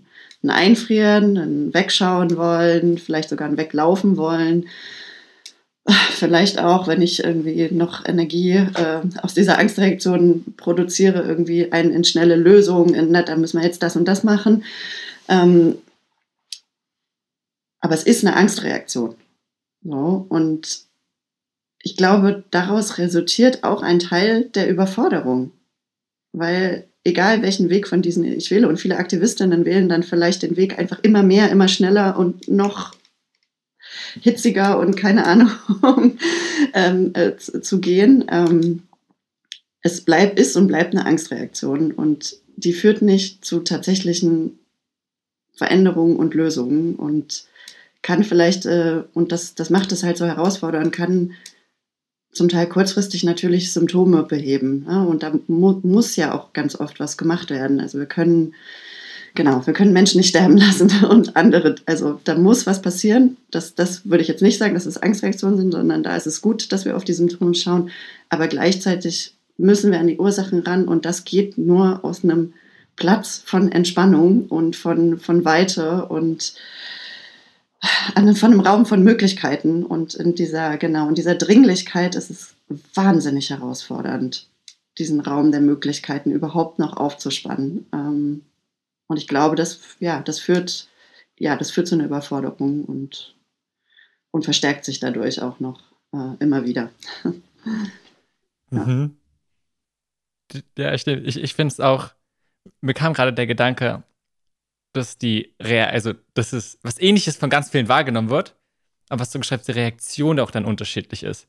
Und es immer mehr einfach wahrnehmen von, okay, Klimawandel ist schon lange irgendwie bewusst, aber die, so wie du sagst, die Dringlichkeit wird immer größer und jetzt, wir nehmen es gerade auf, so Mitte November, letzte Woche war wieder COP und einfach so ein, okay, die, die Themen dringlicher und gleichzeitig schaffen wir es irgendwie nicht so wirklich ins Handeln zu kommen, großflächig auf, wisst du, so, Länder eben. Es passieren ganz viele Sachen, aber als Gesellschaften und verschiedene Ländern packen wir es einfach nicht, um die Sachen wirklich anzugehen.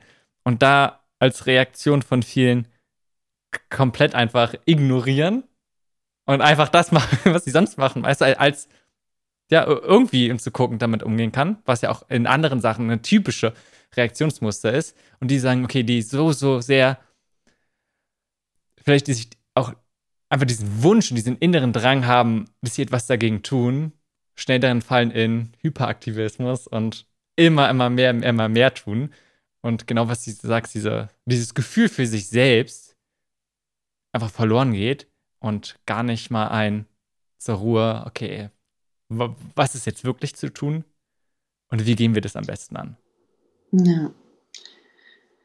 Ja, ist ja, das ist ja auch, also es ist auch total nachvollziehbar, weil in dem Moment, wo ich diese Dringlichkeit spüre und sie bei anderen auch, also sehe, dass sie andere nicht spüren ähm, und eben mich für den, ne, für andere Menschenleben, für den Planeten, für was auch immer einsetze, ähm, sich selbst da an die erste Stelle zu stellen, fühlt sich ja auch in dem Moment irgendwie falsch oder ja nicht ziel, also auch nicht zielführend an.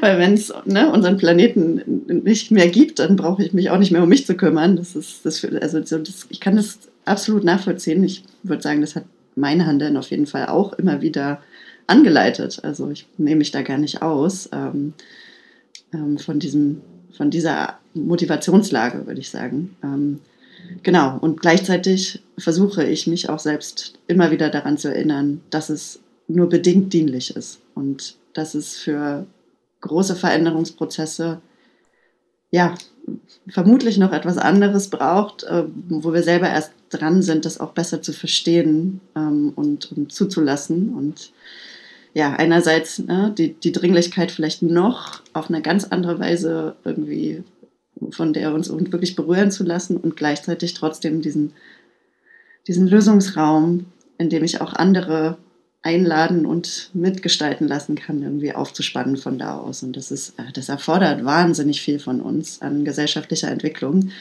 Das ist immer so ein bisschen, wir schreiben das so ein bisschen wie so ein Moment von Erwachsenwerden. Ja, da haben wir noch ein bisschen was vor. Wenn ich mir jetzt einfach vorstelle, jemand hört das, arbeitet genau im sozialen Bereich und genau diese Sachen, die wir sprechen, und sagt so, Chuck, Chuck, ja, ich erkenne das alles in mir wieder äh, erste Antwort wäre für dann, hey ja, besuch die oder absolviere diese beiden Kurse. Aber was würdest du dir von Menschen oder mir mal von Organisationen eher auf der also von, ich sag mal, hauptsächlich gemeinnützige Organisationen, aber auch einfach, die müssen ja nicht nur gemeinnützig sein, sondern einfach in diesem sozialen, in diesem Impact-Bereich tätig sind. Was wünschst du dir von diesen mehr? Ich wünsche mir vielleicht im ersten Schritt eine, eine Anerkennung dafür, dass das,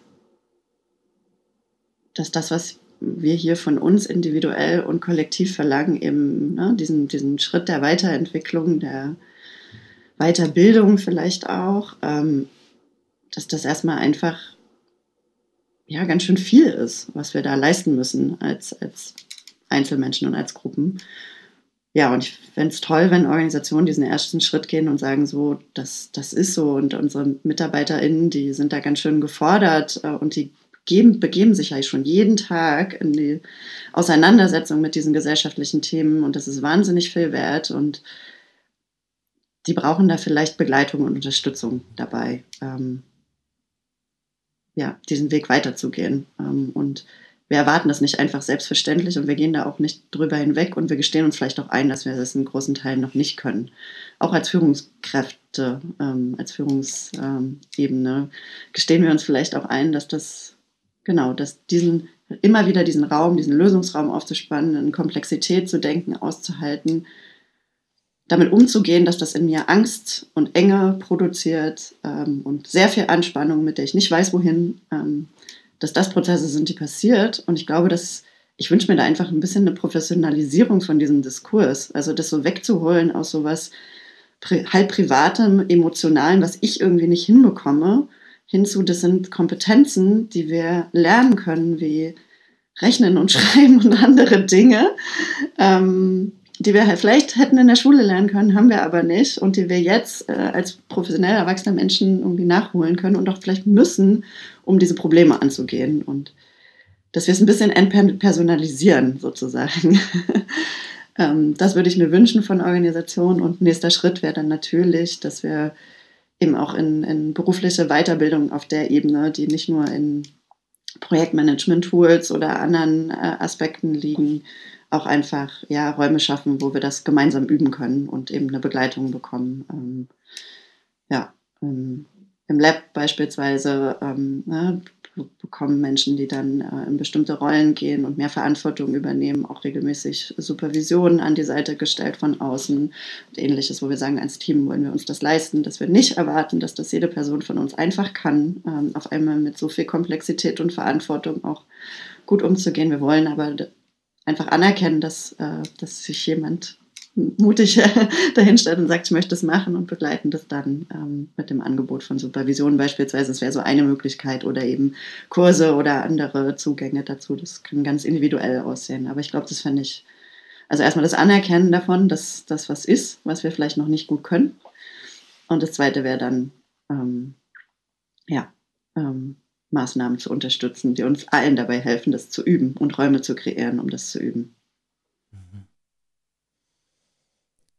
Ich finde es total wichtig, auch dieses, gesagt, dieses Entpersonalisieren. Dieses ganze Thema, was ja auch viel ist, wenn es mentale Gesundheit immer mehr so ein, so runter, das ist deine Sache. Genau. Und schau, dass du arbeitsfähig bist und funktionsfähig. Und zu sagen, hey, nee, ein großer Beitrag oder ein großer Einfluss auf die mentale Gesundheit hat halt die Arbeit.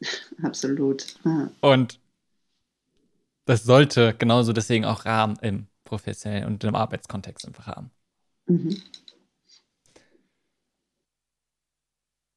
Wenn du gleich wieder dort ein, ist es so leicht darüber zu sprechen, wenn man sich damit beschäftigt und was komplett, komplett anderes, das dann auch wirklich im Alltag umzusetzen.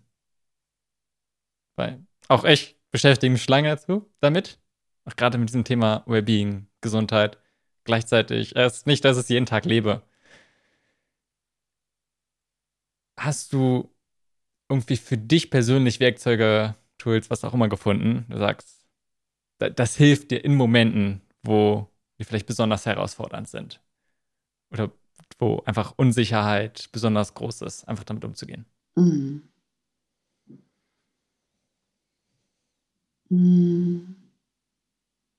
Ich das, was mir jetzt als erstes kam, ist gar nicht so ein konkretes Werkzeug, sondern dass ich den Eindruck habe, dass ich mich jetzt nach ein paar Jahren, die ich mich jetzt mit dem Thema beschäftige, einfach schon viel besser lesen kann und mitbekomme. Also ich kann über die Signale, die mir mein Körper schickt, über vor allen Dingen erstmal, ja, so die Körperwahrnehmung ist, glaube ich, viel, viel feiner geworden. Ähm, und darüber habe ich dann auch einen Zugang zu, zu meinen Gefühlen, zu meinen Emotionen ähm, und kann halt lesen, wann ich in, einem, in, einer, in einer Angstsituation stecke, wann ich in einer Angstreaktion wahrscheinlich auch stecke.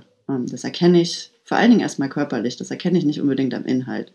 Weil ich schaffe es manchmal trotzdem noch total gut und selbstsicher aus dieser Position heraus äh, zu argumentieren im Kopf. Und der Körper sagt aber die ganze Zeit, ne, die Schultern sind irgendwie super angespannt, die Oberarme sind fest, irgendwie das Herz klopft, die Hände sind wahrscheinlich kalt. Also über solche Sachen merke ich dann so, äh, ja, nee, das ist, das ist nicht dieser weite Lösungsraum und so fühlt er sich nicht an. So. Und das heißt nicht, dass, das, dass der komplexe weite Lösungsraum einer von großer Entspannung ist. Da ist auf jeden Fall auch, ne, der, der beinhaltet Spannung, aber der ist halt körperlich weiter, damit, der, damit das auch passieren kann. So. Und ähm, das ist vielleicht schon das Erste, so dass ich, genau, dass ich einfach an meinen Körperreaktionen mich besser lesen gelernt habe und ähm, so Frühzeichen von Überforderungsphasen ähm, mitbekomme und dann ein bisschen gegensteuern kann. Ja. Also wenn so mehrere Nächte mit Schlafschwierigkeiten anfangen, wo ich irgendwie nachts wach werde und der Kopf rast oder ähnliches, dann weiß ich auf jeden Fall so, jetzt ist schon höchste Eisenbahn, dass ich äh, dagegen steuere. So, das, ne, und da haben verschiedene Personen wahrscheinlich verschiedene Warnmerkmale. Es gibt so, glaube ich, so einen, so einen geteilten Pool von Körperwahrnehmung. Ähm, aber unterschiedliche Aspekte reagieren von uns zuerst. Deswegen will ich das gar nicht verallgemeinern. So, so ist es bei mir. Ähm, das ist das eine. Und ja, dadurch, dass ich mich mit diesen Themen beruflich beschäftige, bin ich sicherer geworden im darüber sprechen. Und wir sind immer noch dabei, auch im, im Lab, eine Sprache zu finden, die die das besprechbar und beschreibbar macht, worüber wir hier nachdenken, weil das eben ja neue Konzepte sind, neue, ähm, neue Wahrnehmungsebenen. Und ähm, ich bin aber sicherer geworden, äh, darüber anderen mein Betriebssystem der Zusammenarbeit eben zu beschreiben. Wie funktioniere ich gut? Wann, wann gehe ich irgendwie, ne, komme ich in so einen Zustand, wo ich innerlich auschecke? Woran merke ich das an, in mir? Ähm, was fordert mich total heraus äh, am, im Verhalten von anderen? So, was sind die, die Punkte, die mich dann total aktivieren und ich merke, oh, da kocht es in mir hoch oder ich kann mich überhaupt nicht mehr auf die Inhalte konzentrieren. So, da, ich werde besser darin. Ähm, und auch am Beschreiben dieser Angstsituation, eben dieses zu entpersonalisieren, nicht mehr zu denken, das ist jetzt was, was nur mir, Anja, so geht, weil ich irgendwie nicht tough genug, nicht ähm, äh, intellektuell genug, was auch immer bin, ähm, sondern mittlerweile, weil ich mich mit den Themen eben schon eine Weile beschäftigt habe, zu wissen, es ist normal, dass das passiert. Und das hilft mir viel mehr als jetzt konkrete Werkzeuge, mich daran immer wieder zu erinnern. Ähm, und, und dennoch habe ich immer wieder Phasen, wo ich denke, habe ich denn in zehn Jahren einfach gar nichts gelernt? Warum wiederhole ich das dann immer noch? genau. Also nur um das nochmal einzuordnen, ja, ja, es gibt äh, Momente und Werkzeuge und ja, es gibt aber auch, genau wie du das auch beschreibst, so die Momente, in denen ich äh, nicht mehr so ganz sicher bin, ob das alles überhaupt stimmt, was ich hier gerade erzählt habe. Ich finde gut, dass du es auch wieder so offen sagst. Und einfach auch das zu akzeptieren, das gehört dazu. Und das ist einfach menschlich und das ist völlig normal. Und man kann sich jahrelang damit beschäftigen. Und ja, es wird deutlich besser. Man kann besser mit diesen Sachen umgehen. Nichtsdestotrotz gibt es solche Situationen immer wieder. Und wahrscheinlich werden die einfach eines Leben lang begleiten. Und es geht nicht darum, irgendwie zu schaffen, zu eliminieren, dass es nie wieder vorkommt. Absolut. Ich habe in meinem Umfeld zum Glück genug Menschen, ähm, die sich vielleicht nicht so sehr mit den Themen beschäftigen wie ich, aber die wissen, dass ich das tue und mit denen ich viel darüber spreche und die mir dann in solchen Momenten sagen, naja, das weißt du doch eigentlich besser. und dann kommt, kommt auf jeden Fall immer erstmal so ein Widerstand, so, ja, ist doch, ich will jetzt aber trotzdem gern hier drin bleiben in meiner momentanen äh, Reaktion. Genau, und im besten Fall kommt dann irgendwann ein bisschen Humor dazu und dann darf es sich auflösen. Mhm wenn ich mir vorstelle, oder einfach eine andere Beobachtung. Und es passt zu dem, was du auch in deiner Erfahrung zu Open State gesagt hast, dass diese innere Arbeit, sowohl auf persönlicher Ebene, auch einfach inneren Miteinander als Organisation, sehr, sehr viel Raum einnimmt. Ne? Extrem viel Energie, aber auch genauso Zeit. Und was ich beobachte, auch, und das ist ich sag mal, typischen in For-Profit-Bereich hast du ja sehr viele, die sagen ein, Karriere machen, ob es jetzt Geld ist, einen bestimmten Status oder was auch immer, jedenfalls, die haben ein bestimmtes Ziel, wollen sie erreichen und dazu sind sie bereit, ganz klar diesen Kompromiss einzugehen und vielleicht auch Gesundheit zu opfern oder andere Sachen ganz, ganz klar ranstellen. Vielleicht auch andere Punkte vom Leben wie Familie. Und meine Beobachtung ist, dass es genauso auch viele oder einige Personen im Impact-Bereich sind, die genau dieses gleiche Mentalität dort rangehen. Und ne, vor dem Hintergrund, was wir gesagt haben, gerade wenn Kooperationen, es ist total, es ist nötig, bei sich selbst anzufangen. Und es ist enorm förderlich auch für die Arbeit, für die Wirkung am Ende und für das Ergebnis, diese Elemente und die, diesen Weg zu beschreiben, den wir sagen. Und nichtsdestotrotz sehe ich immer wieder, es funktioniert auch. Ich sage so ein bisschen, ich sage jetzt mal, die opfern ihre Gesundheit oder achten, geben weniger Acht und haben, arbeiten enorm viele Stunden und erreichen gleichzeitig auch enorm viel. Und ich will es gar nicht beurteilen, bewerten, sondern nur mal so als Beobachtung und dann gar nicht sagen ein, sie tun es für eigene Interessen, ne, wie Karriere, Geld, sondern, sondern, sondern okay, die, die, sie haben diese große Dringlichkeit und wir müssen unbedingt was tun. Und darum geben sie alles, opfern sich so ein bisschen. Ob jetzt da andere Sachen dahinter stecken, von wegen ein auch wieder ein großes Bedürfnis von Wirksamkeit oder sonst was, ist jetzt dahingestellt erstmal. Aber einfach nur, hast du eine ähnliche Beobachtung? Das ist mal, wie dieser Mensch geht und wie einfach denkst du darüber nach? Und wie sollte vielleicht eine Organisation, wo, das sind jetzt viele Fragen auf einmal, aber für mich was sehr stark zusammenhängt, von einer Organisation, wo vielleicht die Person, die es gegründet hat, oder auch einfach so mehrere in Führungspositionen, die so stark mit dieser Mentalität arbeiten und gleichzeitig als Organisation viele ein anderes Bewusstsein haben und einen anderen Weg gehen wollen. Eher in Richtung, was wir davor die ganze Zeit gesprochen haben.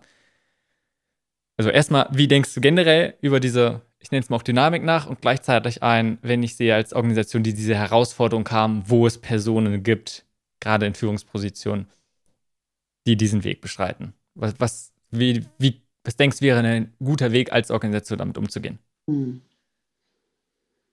Ja, über die Frage denke ich auf jeden Fall viel nach, ohne dass ich schon äh, eine gute, fertige Antwort habe. Das beschäftigt mich ähm, oder ne, auch uns im Lab und damals auch bei Open States und diese, diese Frage, wie wir mit diesem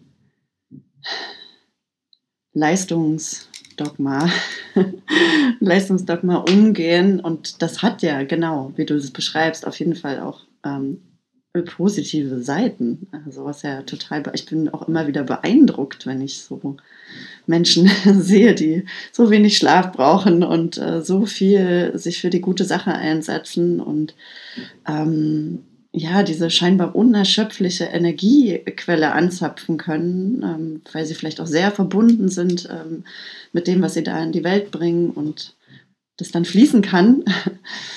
ähm, ich beobachte das auch und auch da nicht nur meine, glaube ich, ähm, subjektive Beobachtung, sondern äh, als Referenz nehme ich da gerade wieder das äh, internationale Wellbeing äh, Project, äh, das äh, von ja, ein paar amerikanischen Stiftungen angestoßen wurde, wo sich äh, eben vor allen Dingen in den ersten Jahren Menschen in Führungspositionen ähm, aus dem amerikanischen sozialen Sektor zusammengefunden haben ähm, das auch beschrieben haben, ne? dass sie selber eigentlich immer diese äh, Last Man oder Last Woman Standing waren und ja auch so dieses Bild von dieser Retterinnenrolle ähm, für sich selbst auch in Anspruch genommen haben und propagiert haben, auch für in ihren Organisationen. Und dass das, und das beschreiben sie aber auch, auch zu wahnsinnig viel Druck ähm, geführt hat und die eine oder der andere kann den länger aushalten oder auch nicht. Das ist immer die Frage, wie nachhaltig ist es und ähm, genau. Ähm, aber das ist, das ist erstmal so, dass das die Kultur des sozialen Sektors genau so prägt, wie ähm, ja, das in der freien Wirtschaft ähm, und wahrscheinlich in allen anderen gesellschaftlichen Bereichen so ist. In der Politik sieht es ja nicht anders aus. Also glaube, dass ja auch gerade mit Organisationen wie Joint Politics oder Brand New Bundestag, die eben für kürzere Legislaturzeiten und ein, ne, dem ein, das Einbringen in den politischen Betrieb ähm, auch sich aussprechen. Aber trotzdem gibt es da auch so einen Leistungsanspruch, wenn, wenn man wirklich Politik mitgestalten will. Ähm, muss man auch wahnsinnig viel Zeit und Engagement mitbringen bisher. Anyway, ähm, wie können wir in Organisationen damit umgehen? Ja, ich hab, wir haben ja vorhin schon kurz darüber gesprochen, dass das bei Open State eben auch so war, dass wir so sehr gebrannt haben alle, dass wir da ein Tempo und eine Intensität an den Tag gelegt haben, die ich heute gar nicht mehr so mitgehen kann, weiß ich nicht, will, weiß ich, ja, nicht mehr will auch, weil eben auch noch andere Prioritäten in meinem Leben dazugekommen sind. Ähm, und ich eben genau das, was ich beschrieben habe, auch meinen Körper besser lesen und ähm, wahrnehmen gelernt habe und ähm, damit besser navigieren kann heute. Ähm, was nicht bedeutet, dass ich keinen Gestaltungs- oder Wirkanspruch mehr habe. Und äh, ähm, ich glaube, das Lab, wenn ich das jetzt so beobachte, äh, ist da schon ein, ein Schritt weiter, auch auf einem Suchweg, äh, was das anbetrifft, aber ein bisschen eine nachhaltigere Organisationsform zu kreieren, die auch ja, ähm, Menschen in unterschiedlichen Lebensphasen vielleicht ein Zuhause sein kann.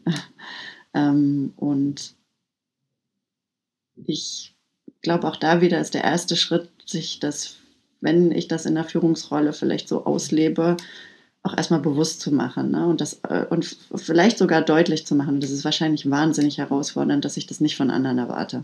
Also ich glaube, das fände ich schon mal das erste Wichtige für eine gesunde Organisationskultur, dass ich das für mich selbst natürlich so entscheiden kann.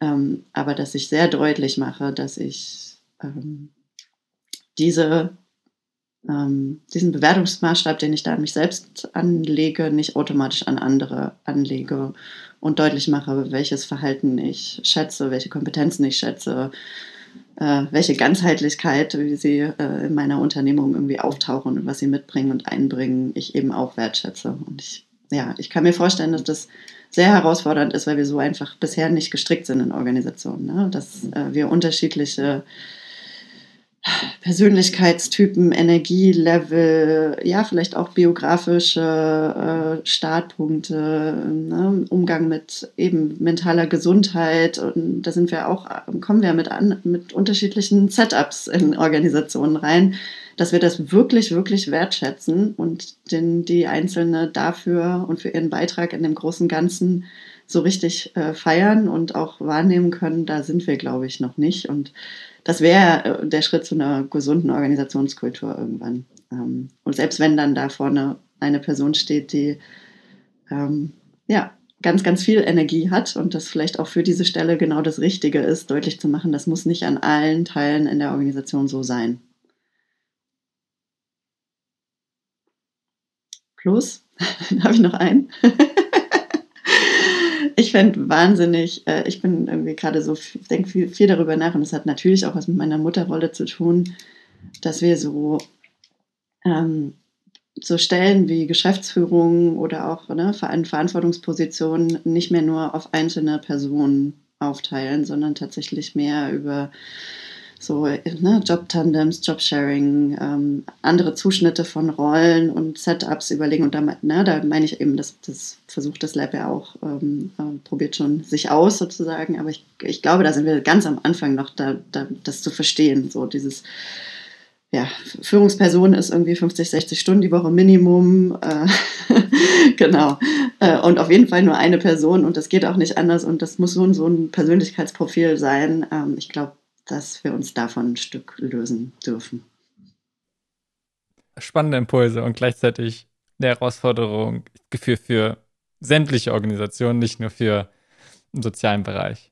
Und dieses, auf der anderen Seite, das ist ja dieses für Themen brennen und gleichzeitig, was ja auch immer mehr oder was einfach enorm hoher Anteil ist von Personen, die komplett disengaged sind, komplett gar nicht mehr sich mit ihrer Arbeit identifizieren können. Und dann mm daraus ganz andere oder aus einer ganz anderen Richtung ähnliche Probleme aber hervorkommen. Mhm, das stimmt.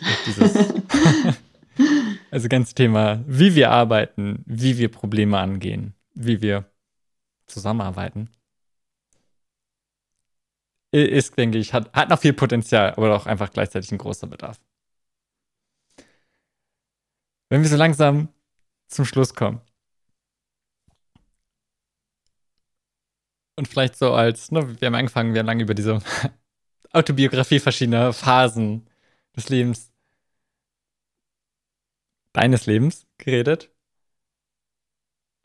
Wo siehst du, was denkst du, sind in der Zukunft weitere Meilensteine? Was könnte es sein? Was ist es, wo du sagst, da möchtest du hingehen? Ich habe da noch nicht so ein ganz klares Bild. Ich werde sehr wahrscheinlich äh, sehr viel in Bewegung bleiben. Hm. Ich hätte total Lust, ähm, aber ich weiß noch nicht, an welchem Punkt in meiner Biografie nochmal noch mal stärker auch in das klassische System reinzugehen ähm, und so von innen heraus ähm, mit dieser Grenzgängerin-Rolle, aber dann sozusagen in die andere Richtung nochmal stärker zu wirken. Also tatsächlich sowas wie ne, aus in in der Verwaltung was zu bewegen oder ja, ähm, ich glaube, ja, so freie Wirtschaft sieht es mich gerade nicht so. ähm, ich, ich trotzdem so in dieser jetzt, jetzt gerade ja mit dem, ne, mit dem, auch mit dem Better Place Lab und Open State sowieso äh, immer sehr in einem experimentellen Raum, ähm, sehr in so, beim Lab haben gesagt, ein Schritt hinter der Zukunft. Ähm, ja, auf diesen Wellen der Veränderung re relativ weit vorne mitschwimmend. Ähm, ja, gibt es so, einen, einen Anteil, ähm, der eine große Wertschätzung natürlich auch für die Arbeit hat, die in einem bestehenden System passieren und passieren müssen und ähm, da so Anteile der Veränderung irgendwie auch mit, mit hineinzubringen, mit zu verkörpern, finde ich, finde ich irgendwann nochmal spannend. Ähm, und ansonsten, ähm, ja, hat mich äh, total bewegt, was wir vorhin schon mal festgestellt haben, dass wir, dass ich ähm, vielleicht immer mehr davon wegkomme, in konkreten Rollen oder Positionen zu denken, sondern eher ähm, immer mehr dazu, finden, dazu finde, wer ich als Anja ähm, bin und wie ich wirke auf einzelne Personen, denen ich begegne in den vielen Projekten, die ich mache. Ich bin ja auch immer noch freiberuflich unterwegs und ehrenamtlich äh, hier in Berlin mit den Floßkollektiven für Freiheit auf dem Wasser und andere Dinge und ähm, ja, einfach zu akzeptieren, dass das, dass das Gesamtbild sozusagen ähm, vielleicht immer noch herausfordernd zu erzählen ist, aber dass ich ähm, dass ich in diesem Gesamtbild auf Art und Weisen wirke, ähm, die mir, ja, die mir gut tun, die mir entsprechen und ähm, die vieles von dem mit sich bringen, was ich vielleicht in einer Jobbeschreibung gerne gesehen hätte. ja.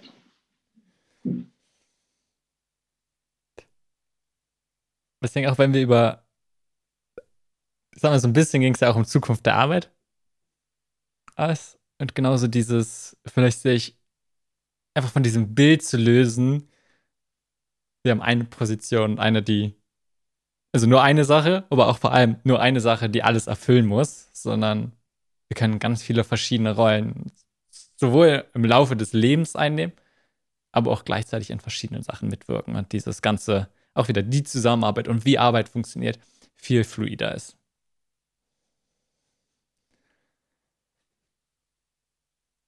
Ist eigentlich schon ein schöner Punkt zum Abschluss.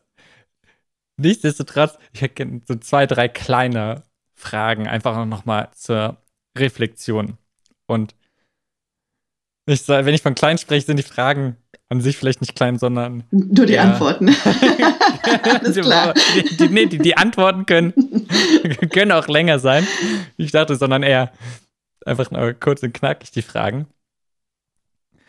Und fangen wir mit der ersten kleinen an. Was ist eine der besten Entscheidungen deines Lebens? Mhm.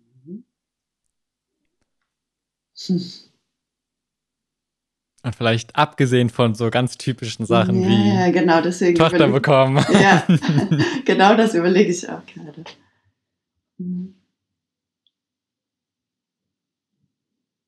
Ja, mir, kommt, mir kam gerade mir kam gerade so, ähm, das ist eigentlich eine Entscheidung, die ich immer wieder treffe, die ich richtig gut finde, ähm, dass ich ähm, ja über mich unter anderem über mich gelernt habe, dass ich äh, dass es mir nur gut geht, äh, wenn ich so mindestens ein, zwei Woche, äh, Abende unter der Woche für mich habe.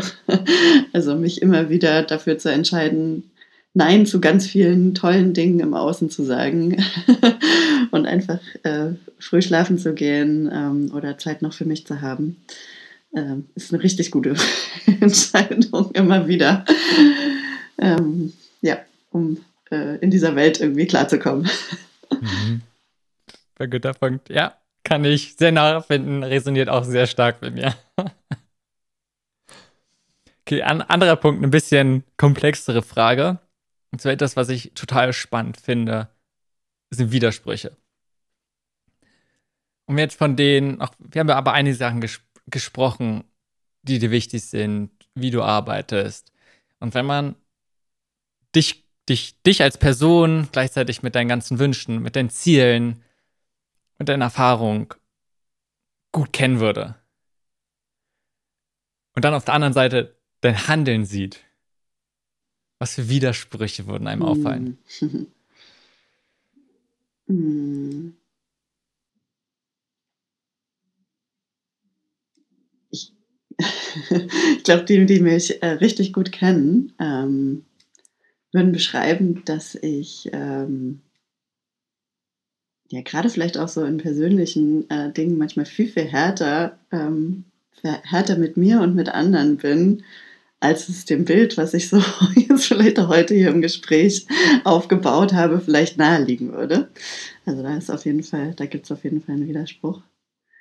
Ähm, dass für meine eigene Kritik an Leistung und unserer Leistungskultur ich ganz schön oft ganz schön viel dafür tue, dass ich andere vielleicht auch ein bisschen ähm, äh, abschrecke oder einschüchtere damit.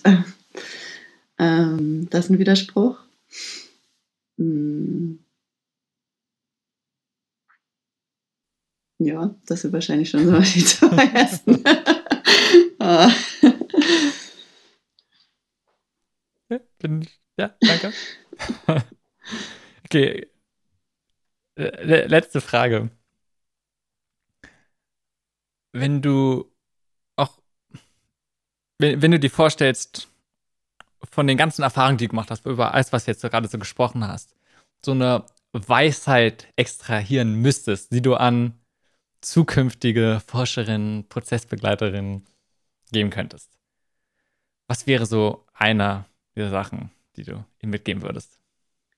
Mm, das ist vielleicht eine schöne Brücke zur inneren Arbeit, die sich auch auf die Forschung ähm, übertragen lässt. Ähm, mich hat wahnsinnig geprägt, so die ganze, der ganze Kontakt zur Ethnographie, zur Grounded Theory, ähm, also zu Forschungsansätzen, in denen die Rolle der Forscherin als Wahrnehmungsinstrument in den Fokus rückt. Nicht mehr als etwas, was es äh, auszugrenzen gibt, um Neutralität und Objektivität zu ermöglichen, sondern eher als ähm, ja, als Brillengläser, durch die wir die Welt sehen, zu, äh, auch zu erforschen, zu beleuchten gilt. Und genau, ähm, schaut euch einfach gut an, aus welcher Position, aus welchen Privilegien, aus welchen Perspektiven heraus ihr forscht und die Welt untersucht und nehmt das mit in, euer,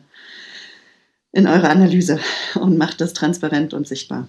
Ja. Mhm. Das hast du eigentlich schon wieder ein neues Feld aufgemacht, worüber wir eine Stunde sprechen könnten. Aber ich habe gesagt, wir belassen es dabei. Mhm. Vielleicht gerne irgendwann mal, ja, ein, ein guter Ansatzpunkt für ein weiteres Gespräch. Sehr gerne. Gibt es irgendwas, was du zum Abschluss vielleicht nochmal betonen möchtest oder auf was anderes, wo du nochmal drauf aufmerksam machen möchtest? Nö. nee, ich bin ähm, ich habe gerade noch mal äh, gemerkt, so ich hole tief Luft. Ich, genau, die Schultern nach unten gelassen und ähm,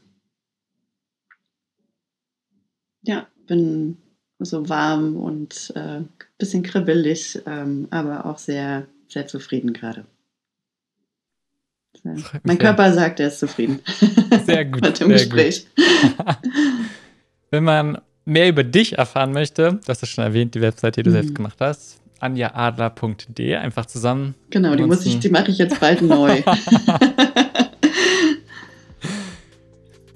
Ansonsten anderes, viele Sachen, über die wir gesprochen haben, Better Place Lab und sonst wie, werde ich alle in den Shownotes verlinken. Ansonsten einfach Suchmaschine der Wahl, findet man es natürlich auch. Genau. Anja, vielen Dank fürs Gespräch. Also ich fand es wirklich auch sehr angenehm muss sagen, vielen Dank, dass du so offen über die Themen gesprochen hast, von Anfang an. Mhm. Aber natürlich auch vielen Dank in den allen vielen, dieses Facettenreichtum deiner Arbeit, was du deine Welt bringst. Ja, schön, dass du mich dabei hattest. Gefällt dir, was du gehört hast? Dann gefällt dir sicherlich auch, was du lesen wirst. Abonniere meinen regelmäßigen Newsletter und erhalte meine neuesten Erkenntnisse, wie wir mehr Leichtigkeit, Erfüllung und Freude in unser Leben bringen können. Besuche dazu www.simonschubert.com und schließe dich einer Leserschaft an, die mehr erreichen möchte, ohne ihre Gesundheit zu opfern. Bis zur nächsten Folge.